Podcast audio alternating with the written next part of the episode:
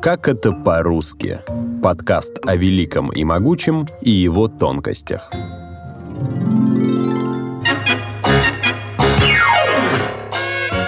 Москва. 50-е годы. Кажется, что это было только вчера. Хотя что я? Почти 30 лет назад. Но стоит только прикрыть глаза, и я отчетливо вижу.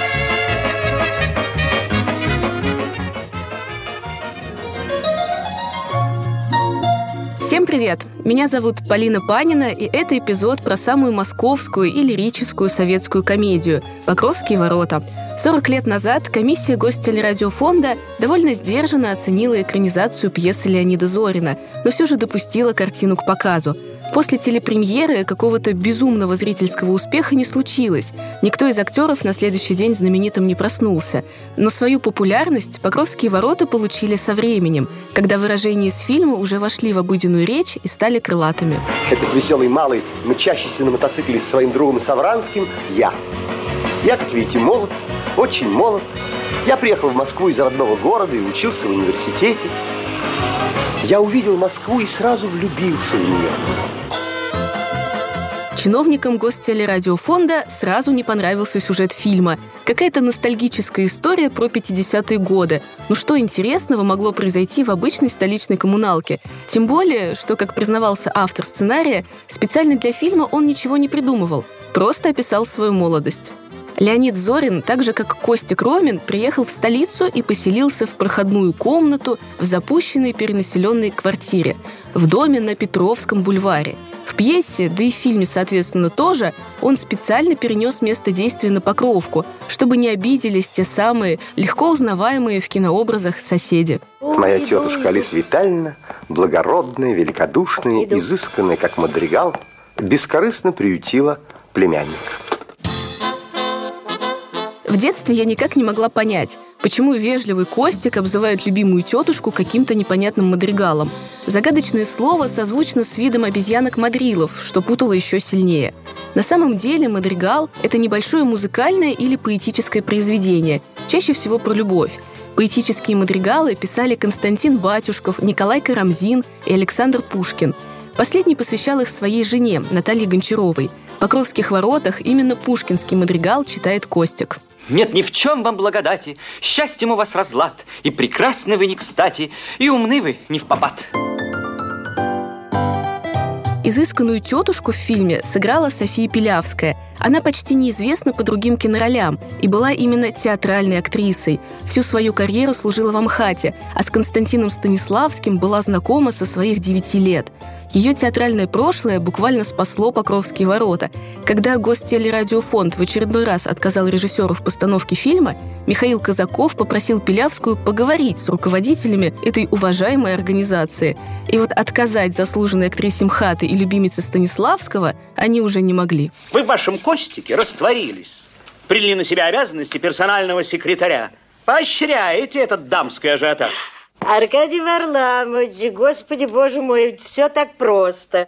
Мальчик приехал в Москву, соблазны, да, э, незнакомые люди. Совершенно естественно, что находятся женщины, которые рвутся его опекать.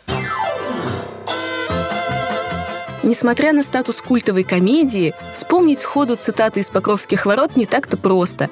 Многие выражения ушли в народ, но не закрепились в памяти именно как часть фильма. Пожалуй, самый известный диалог получился у Костика и артиста Мосэстрады Аркадия Велюрова. Вы должны победить эту страсть. Что-то вот у нас как-то сыро. Аркадий Варламович, а не хлопнуть ли нам примашки? Заметьте, не я это предложил. Идемте. Роль куплетиста Велюрова досталась Леониду Броневому, на тот момент самому известному из всех актеров фильма.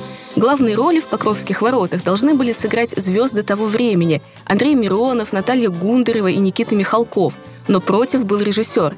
По его мнению, не могли в обычной коммуналке оказаться уже известные зрителям лица. Единственным узнаваемым компромиссом среди основных героев стал Броневой.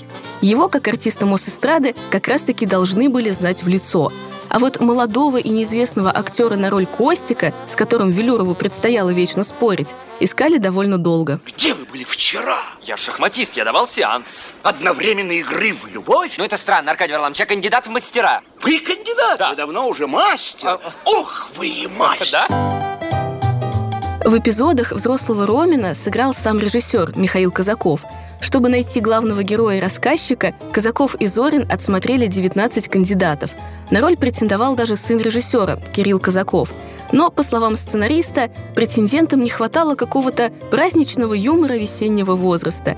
Идеально подошел только студент Щукинского училища Олег Меньшиков. Спокойствие. Молодость – это мгновение. Вы не успеете оглянуться, как я изменюсь.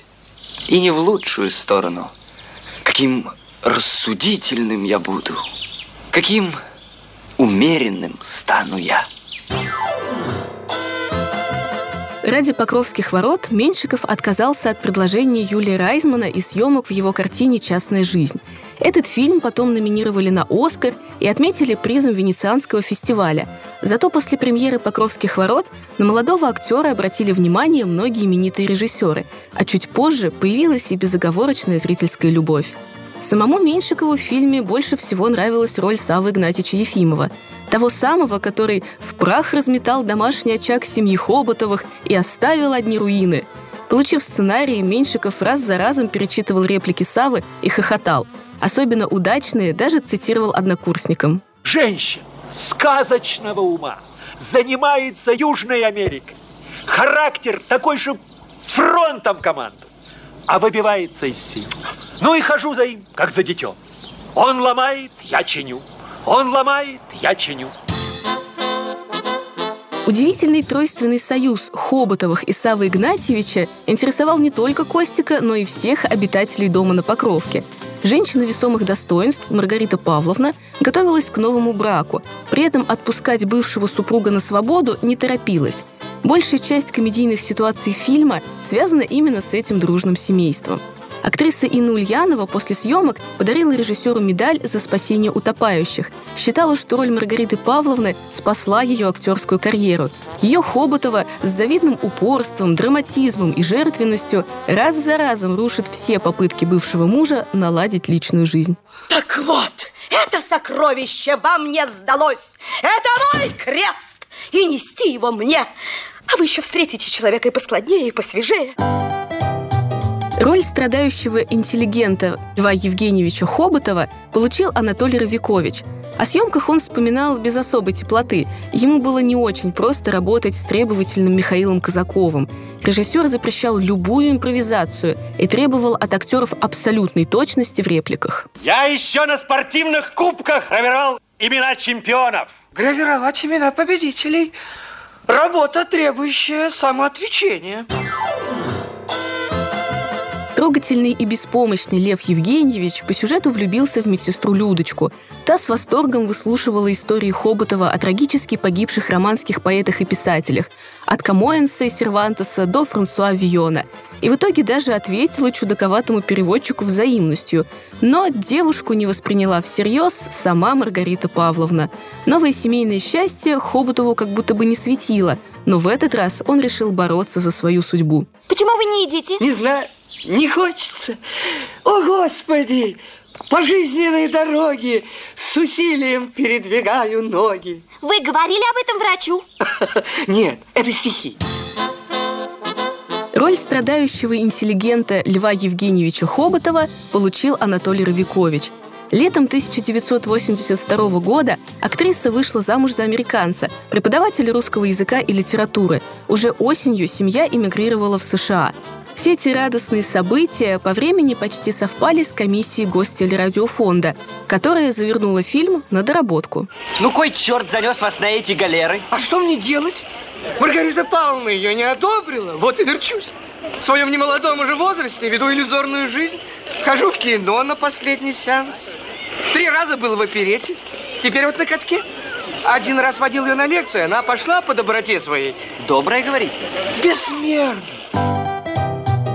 Одна из самых цитируемых фраз из «Покровских ворот» как раз про удивительный тройственный союз Маргариты Павловны, Льва Евгеньевича и Савы Игнатьевича. Точнее, про никому непонятные, но как будто бы хорошие отношения всех участников этого трио. А, а, А как Лев Евгеньевич относится к Саве Игнатьичу? Бесспорно отдает ему должное. Высокие, высокие отношения. Фильме эту реплику произносит второстепенная героиня Нина Орлович, которая вместе с мужем пришла к Хоботовым в гости. В «Покровских воротах» вообще много крылатых выражений звучит от эпизодических персонажей. Еще одна культовая гостья коммуналки – героиня Марины Дюжевой. Актриса была любимой ученицей Казакова и очень обиделась, когда режиссер предложил ей сняться в «Покровских воротах».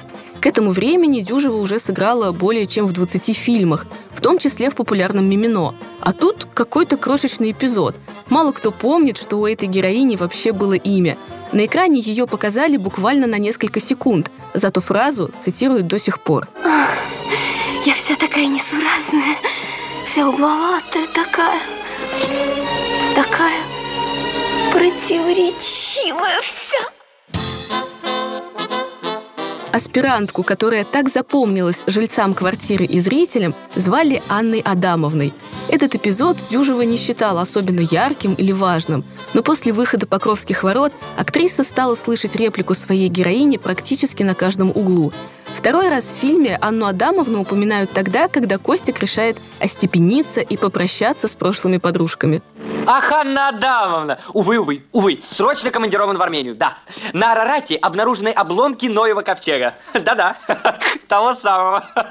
Ах, вы уже слышали, ну боже, как интересно. Анна Адамовна, буду писать, непременно буду писать. Пока-пока. Также всего на несколько секунд в «Покровских воротах» появляется королева эпизодов Рима Маркова. Она сыграла подругу Маргариты Павловны Хоботовой, доктора наук, хирурга Веру Семеновну. Грозным врачом и расшалившимся аппендицитом Хоботова пугают на протяжении всего фильма. И, наконец, после очередного бурного выяснения отношений, Льву Евгеньевичу действительно становится нехорошо. Этим с удовольствием пользуется Маргарита Павловна и немедленно звонит подруге. Хирург Вера Семеновна решительно заявляет. Резать к чертовой матери! Не дожидаясь перитонитов. Единственно прогрессивный взгляд. Слыхал? Ты права, моя дорогая. С этим отростком пора кончать.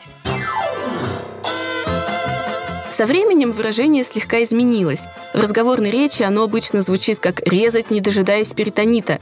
Говорят так, конечно, не только про медицинские проблемы, но и в целом про ситуацию, в которой срочно, просто немедленно нужны решительные действия.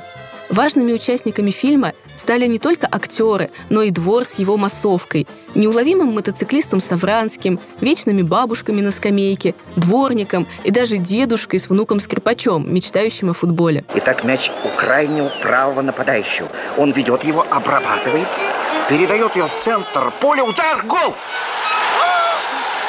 Гол! Играй, Яшенька, играй! Гол! Савельич! Савельич! Ну, что такое? Какой счет? Что это? Три-два, во! Еще один не самый очевидный персонаж – фигура гипсового мальчика с мечом. Вокруг него кружил на мотоцикле Савранский. Пионеры играли в футбол на зависть скрипачу Яше, а рядом Костик организовал шахматный турнир.